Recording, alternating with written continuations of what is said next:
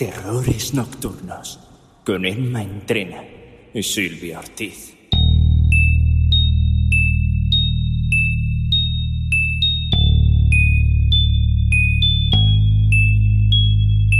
Madrid, 1926.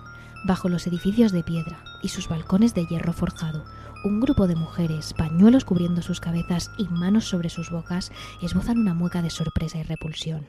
Se congregan en círculo. Lo que rodean es nada menos que una cabeza. Era la cabeza de un niño, separada del resto de su cuerpo. La policía no tarda en aparecer para seguir el rastro de sangre que rápidamente les lleva a la calle de al lado donde encuentran un torso desnudo sin extremidades. Precisamente los brazos y las piernas aparecen poco después. Los policías tienen pocas o ninguna duda sobre a dónde lleva el rastro que siguen. Están cerca de la calle Antonio Grilo, la calle más maldita de todo Madrid. Finalmente, un jubón ensangrentado en medio de la calle confirma sus sospechas. El niño fue asesinado violentamente delante de la calle Antonio Grilo, número 3. Después, el asesino lo descuartizó y esparció sus restos por las calles aledañas. No era el primer crimen que se producía en esta calle. En 1962, en el tercero D, en la calle Antonio Grilo número 3, vivía una familia compuesta por siete miembros. El padre, José María Ruiz Martínez, un sastre de 48 años de rostro serio, pelo moreno, bigote y gafas oscuras. Su esposa, Dolores Bermúdez Fernández, de 40 años, mujer de expresión dulce, facciones redondeadas, ojos grandes y melena corta y morena. Y sus cinco hijos, Juan Carlos, Adela, Susana, Dolores y José. El más mayor tenía 14 años y la más pequeña apenas uno. Era una familia aparentemente normal, buena relación con los vecinos, gente educada con un nivel adquisitivo medio. Sin embargo, en mayo de ese mismo año, la vida de esa familia cambiaría por completo hasta tal punto que ninguno de ellos saldría vivo de aquella casa. La calle Antonio Grilo ya tenía fama de dantesca. Cada vez que un crimen se cometía en el conocido como Barrio de las Maravillas, los policías comenzaban sus pesquisas en esta travesía y más de una vez el asesino se escondía entre sus portales. Los crímenes comenzaron en el año 1874, cuando la calle todavía era conocida como la de las Beatas.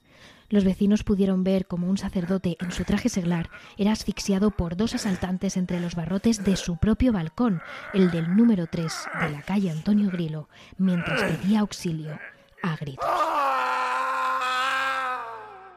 A partir de ese momento los vecinos del barrio no dudaron de que el espíritu de ese joven párroco, asesinado violentamente en un crimen que nunca se resolvió, se quedó preso entre las paredes del número 3, buscando venganza. La mañana del 2 de mayo de 1962, José María Ruiz Martínez, el padre de la familia, se levantó antes de lo normal. Otra de sus pesadillas había acabado con su descanso, con la almohada empapada y sudores fríos que desde hacía semanas llevaba sufriendo cada noche, aunque esta sería la última. A las siete de la mañana, con algo de luz, José María Ruiz cogió la chaqueta de detrás de la puerta del recibidor y salió al portal en zapatillas y con el pijama puesto. Subió al piso de arriba, aún con la frente empapada en sudor, y llamó a la puerta donde vivía su criada. Ella se sobresaltó. Jamás le había visto así, tan descolocado. José María pidió a la sirvienta que fuera a la farmacia más cercana por medicamentos, ya que su mujer, Dolores, se encontraba muy mal y había pasado una noche horrible. La criada sabía que a esas horas las farmacias estaban cerradas y ofreció bajar al piso para ayudar a aliviar la enfermedad de su mujer, pero él le obligó a ir a una farmacia de guardia a por medicamentos, ya que, según decía, era extremadamente urgente. La criada no tardó en vestirse e ir a por los medicamentos, mientras el padre volvía a la casa donde dormían su mujer y sus cinco hijos plácidamente.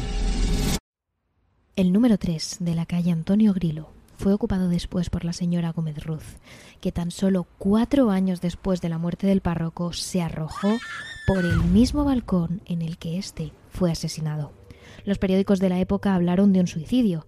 Decían que esta mujer, entrada en sus 50, de clase baja, sin recursos y enferma, había optado por suicidarse antes de que su dañada salud la dejara postrada definitivamente. Sin embargo, eran muchos los vecinos del barrio que pensaban que el fantasma del sacerdote la había llevado a la locura. En los corrillos del barrio se decía que el párroco susurraba en el oído de la mujer, que se le aparecía en sueños pidiéndole que se reuniera con él en el mundo de los muertos y que por eso una noche la señora Gómez Ruz decidió arrojarse por el mismo balcón que dio muerte al padre. A partir de aquí, los crímenes se sucedieron en la calle Antonio Grilo número 3, uno detrás de otro. Asesinatos, un niño martirizado por sus padres encerrado sin comida durante años en un ático, un cementerio de fetos instalado en la bodega, robos y todo tipo de crímenes macabros. Siete y media de la mañana. En el piso tercero de la calle Antonio Grilo número 3, José María Ruiz está sentado en la cama. Se muerde las uñas, está nervioso. Tiene que hacerlo, pero no sabe cómo. O sí, o no. Prefiere no pensarlo más veces y actuar antes de que venga la criada con las medicinas y despierta a toda su familia.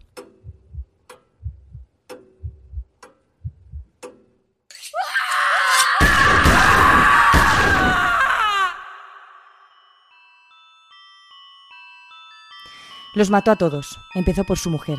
La policía relató que cuando llegó a la casa, Dolores estaba en el suelo de su cuarto, junto con el cadáver de la hija más pequeña que había sido degollada. En la habitación de al lado, otra de las menores, de 12 años, muerta sobre la cama. Sus dos hermanos de 10 y 5 años estaban en la siguiente habitación, uno con el cuello cortado y el otro muerto de un tiro. Por último, la niña de 14 años yacía en el baño con una bala en la garganta. La policía supuso que podría haberse ido hasta allí para intentar esconderse del asesino de su padre, cosa que no consiguió. El edificio está maldito, no hay duda. Todo se confirma en 1945. La policía llega alertada por los gritos y de nuevo se encuentra una escena dantesca. El cadáver de Felipe Braña, el camisero del barrio, está en el suelo, con la cabeza hundida, ensangrentada, en una escena absolutamente macabra. Los policías pronto entendieron que había sido asesinado de forma violenta. Braña había sido asesinado con un martillo y a todas luces había luchado con su agresor, porque en su último aliento, el camisero, moribundo, había logrado retener entre sus dedos inertes uno de sus mechones de pelo. Sin embargo, y sin las técnicas modernas de investigación, poco pudo hacer la policía. Los investigadores nunca encontraron al asesino que finalmente escapó sin más consecuencias. Otro crimen que quedaba sin resolver en la calle Antonio Grilo número 3. Un nuevo espíritu que se unía al del sacerdote para buscar venganza por su muerte, para volver loco a los vivos que habitaban en el edificio hasta que le permitieran descansar en paz.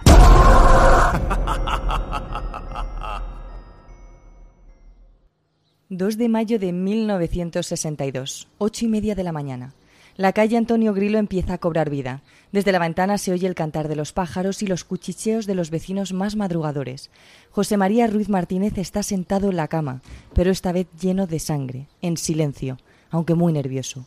Abre las ventanas de la calle y comienza a gritar. Los he matado a todos. Los quería mucho y aquí están. Los vecinos gritan, desesperados, mientras José María enseña a los transeúntes tres de los cuerpos de los hijos asesinados. Seguidamente marca el 091 y confiesa a la policía lo que acaba de hacer. No quería dar más detalles, pero los cuerpos de seguridad intentaron alargar la llamada lo máximo posible para poder localizarlo y así lo hicieron. Cuando llegaron a la casa, José María afirmaba que se quería suicidar pegándose un tiro, y se negó a abrir si no había con ellos un padre carmelita, ya que todos los miembros de su familia descansaban felices. La policía no tardó en ir a alguna iglesia cercana y volver con el padre Celestino, que habló con el asesino desde el balcón del edificio de enfrente. Finalmente, el padre de la familia, con la pistola en la mano, dijo antes de adentrarse de nuevo en la casa. Esto es para mí. Dios no me lo tendrá en cuenta. Segundos más tarde, ante la llamada desesperada de los policías y algunos vecinos, se oyó un disparo dentro de la casa y el cuerpo de José María cayó al suelo, desplomado. Y aún quedaría lo peor. En 1964 se produce el último de los incidentes violentos, o al menos el último conocido. Pilar Agustín Jimeno, una joven soltera, de familia bien, ocupa el primer piso del edificio. Una mujer de lo más normal y que, sin embargo, comete uno de los actos más atroces que una madre puede cometer, asesinar a su propio hijo recién nacido. Pilar ocultó su embarazo, fruto de una relación clandestina, durante los nueve meses que duró, sin atreverse a abortar, pero tampoco hacerlo público. Finalmente, dio a luz sola, en esa misma casa, sin ninguna asistencia médica. Pero para su desgracia, el bebé nació, y nació sano y fuerte. Pilar no dudó para ocultar su deshonra, puso sus propias manos alrededor del pequeño y frágil cuello del bebé y apretó. Apretó hasta dejarlo sin aire. Lo asfixió en su propia cama y cuando terminó, Pilar, en medio de su trance, envolvió al pequeño en una toalla y siguió con su vida. Dos días después, su hermana, que acudía a visitarla como todas las semanas, encontró el cadáver. Algunos periódicos de la época dicen que estaba envuelto en su toalla, en el cajón de una cómoda, y otros que estaba colgado de una percha. No hay certeza, en lo que todos coinciden es en que su propia madre lo estranguló. Un niño descuartizado, un cura asfixiado entre los barrotes de su propio balcón, el suicidio de una mujer desesperada, el niño martirizado por sus padres. Asesinatos, suicidios, maltratos, decenas de crímenes macabros cometidos exactamente en la misma ubicación y que a día de hoy siguen conmocionando a un país entero.